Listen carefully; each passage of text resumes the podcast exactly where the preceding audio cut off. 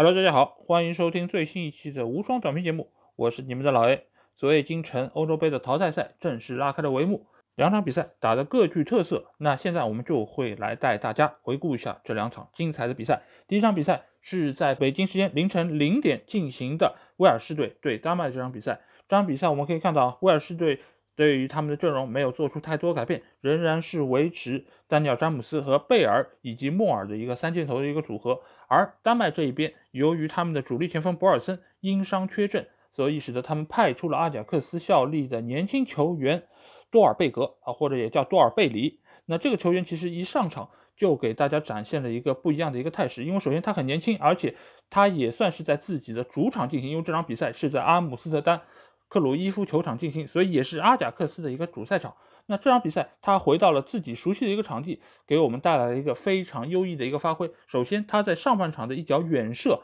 这脚远射其实威尔士的整个防线的布防没有出现太大的一个问题，该上抢的球员也上抢了，但是这个球呢，他没有完全封堵住这个远射的一个线路，使得正好这个球就从后防球员的脚边滑了过去，而且他也非常。刁钻的打进了球门的一个远角，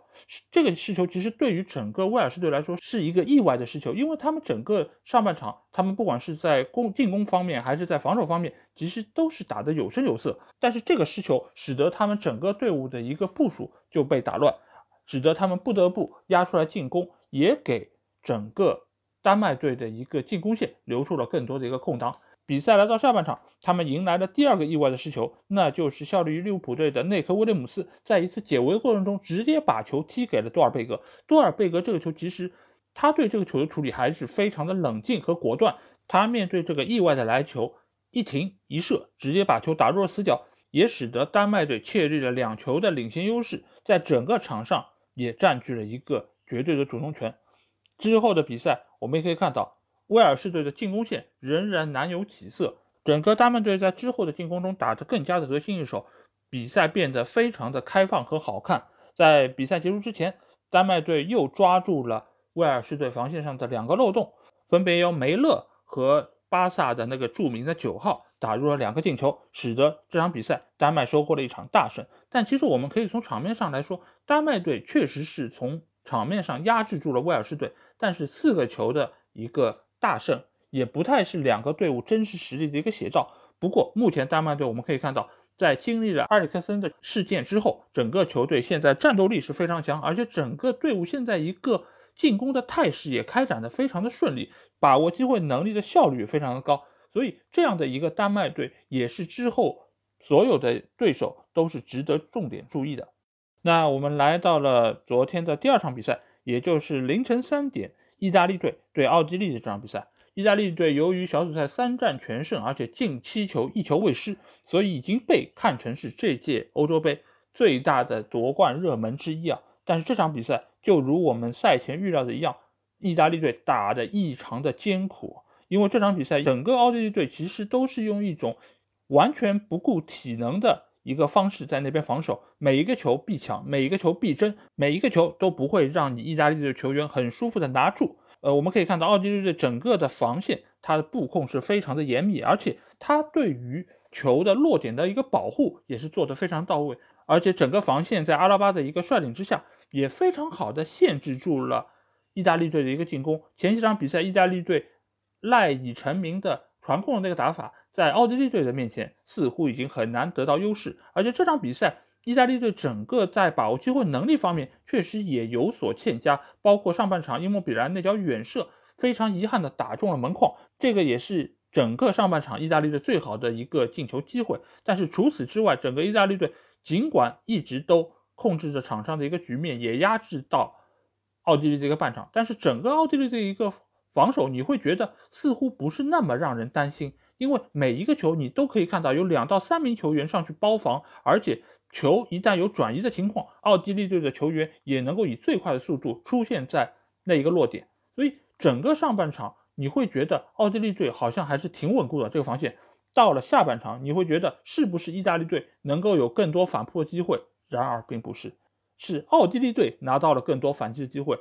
尤其是箭头阿瑙托维奇在中前场，他有非常多。能够面对对方后卫的机会。而且这场比赛，奥地利队有一点做得非常的好，就是他们一旦拿到机会，同时会坚决的打身后，因为意大利队的后防线的年龄其实偏大的，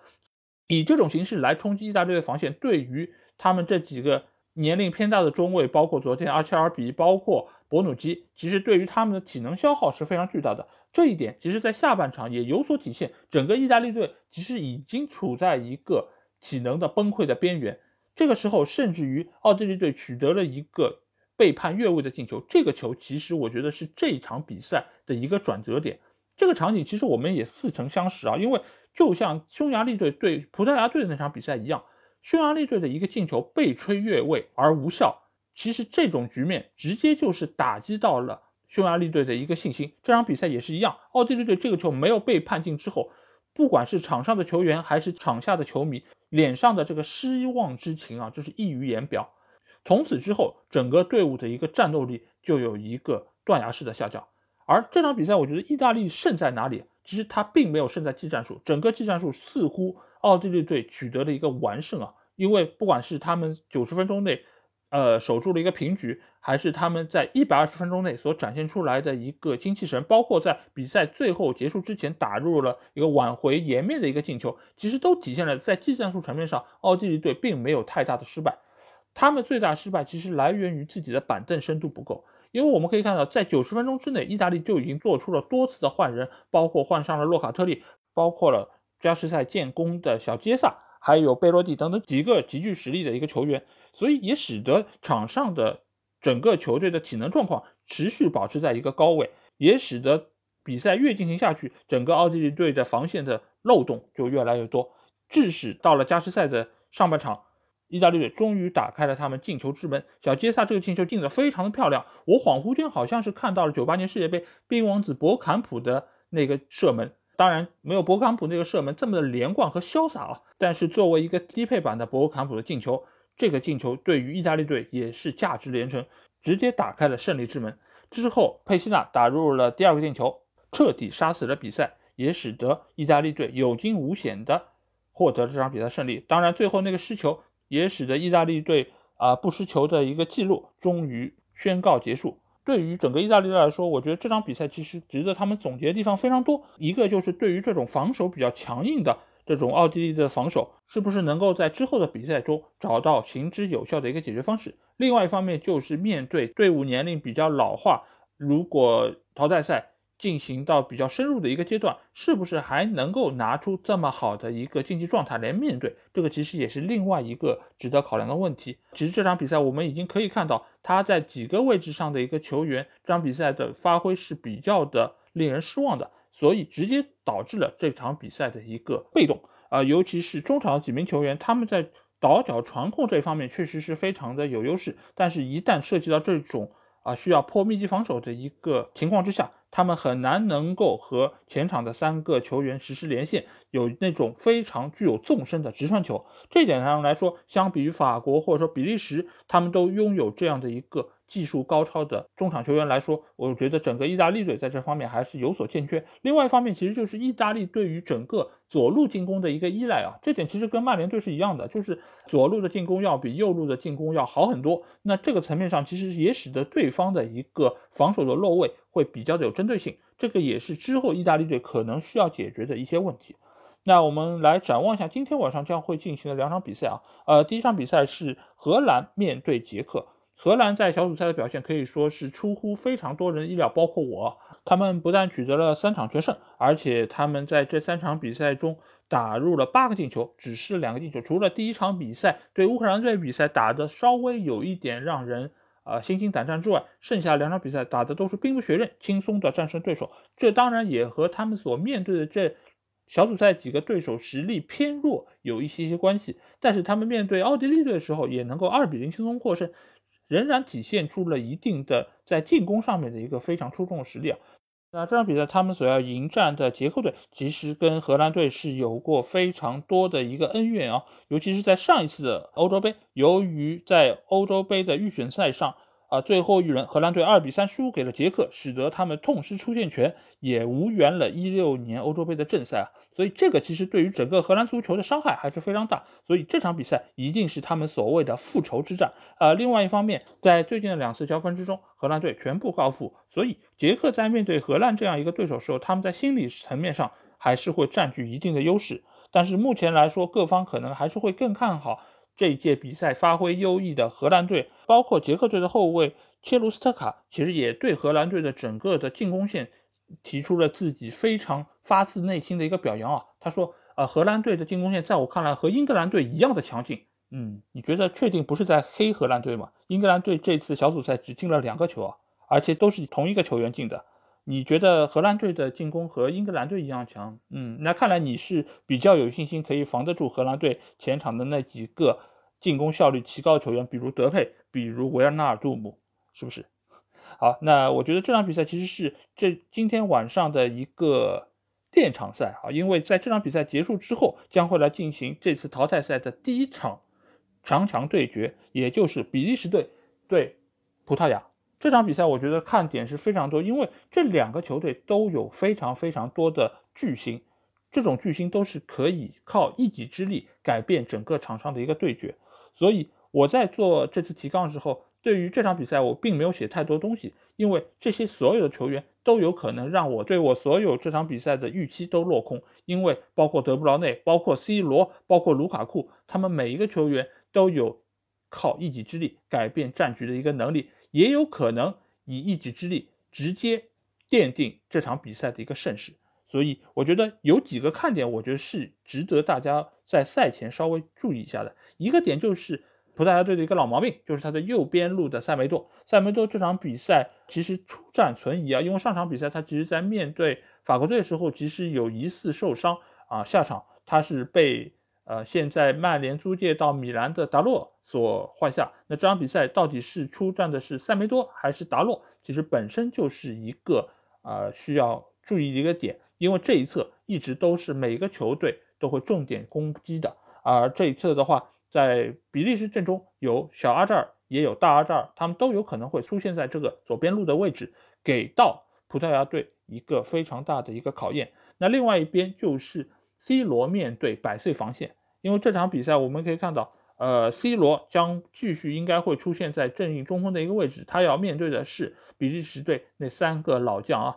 阿尔德维莱尔德、维尔通亨，以及这场比赛我不知道会派上德纳耶尔还是会派上博亚塔，但是不管是哪个球员，这个三后卫的一个防线都年龄超过九十岁，所以我觉得面对 C 罗这样一个老当益壮的一个状态火热的前锋球员。我觉得这个防线其实也会经受非常大的考验，而且这场比赛预计桑切斯仍然会出现在主力后腰的位置，毕竟他在上场比赛的表现是如此的出色。那整个比利时队的一个防线是不是能够防得住他的这种有球推进以及这样一个强硬的身体状态？当然，中前场的第二个若塔，包括还有贝尔纳多席尔瓦，仍然将会给到 C 罗一个非常强大的一个支撑。但是呢？我们也知道，整个葡萄牙队在这届的比赛中，他的防守做的还是非常糟糕，尤其是面对德国队的时候，失了四个球，也可见他整个防线尽管拥有鲁本迪亚斯和佩佩的一个组合，但是他们的整个防线的一个搭建还是比较的薄弱。面对法国，他们也丢了两个球，所以现在到底是以一个什么样的阵容？或者说以一个什么样的一个布防的结构来面对整个比利时队，是葡萄牙队所要考虑的一个问题。另外一方面，面对如此风骚的卢卡库，佩佩能不能有效限制住他？鲁本迪亚斯能不能有效限制住这样一个黑又硬的球员？我觉得都是这场比赛一个非常重要看点。当然，另外一个无法忽视的一个球员就是德布劳内。德布劳内就是我在刚才的节目中有说到的一个具有能够传出非常有纵深。纵深传球的一个球员，这样的球员其实是非常难得的，因为只有有这样的球员在场上，你在破密集防守的时候，才能够有效的撕开对方的一个防线。那德布劳内无疑是这个世界上这个位置最出色的一个球员，而且他在这届比赛中并没有打满所有的三场比赛，所以使得他在体能上也处在一个相对比较充分的一个状态。也相信这场比赛他也会给到整个葡萄牙队一个非常大的一个考验。但是我们纵观两队的一个历史交锋，葡萄牙队是占据了一个极大优势，因为在过去的六场比赛中啊，不管是正式比赛还是友谊赛，他们取得了六场不败啊，所以在心理层面上，葡萄牙队还是会比较的占有一定的优势，而且这两个队伍其实在板凳深度方面都是非常的深厚，所以也使得在比赛一旦如果进入僵局的一个情况下，两队的主教练的一个排兵布阵也会带来非常多的一个看点。到底怎么样能够有效的对于球队的一个阵容做出改变，打法做出改变，其实都是看点颇多。相信明天这场比赛一定会吸引众多球迷的一个目光啊！毕竟 C 罗每出场一场比赛就是一个新的记录，他每取得一个进球将会是一个。新纪录的诞生，尤其是他现在已经追平了阿里代伊一百零九球的国家队进球纪录。那他如果能在明天的比赛中取得进球，那他将会打破阿里代伊的这个纪录，成为世界上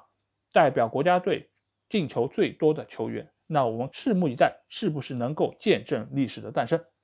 好，那今天的节目基本就是这样。那你如果有什么意见或者建议，想要跟我直接交流，可以来加我们的群，只要在微信里面搜索“足球无双”就可以找到。期待你们的关注和加入。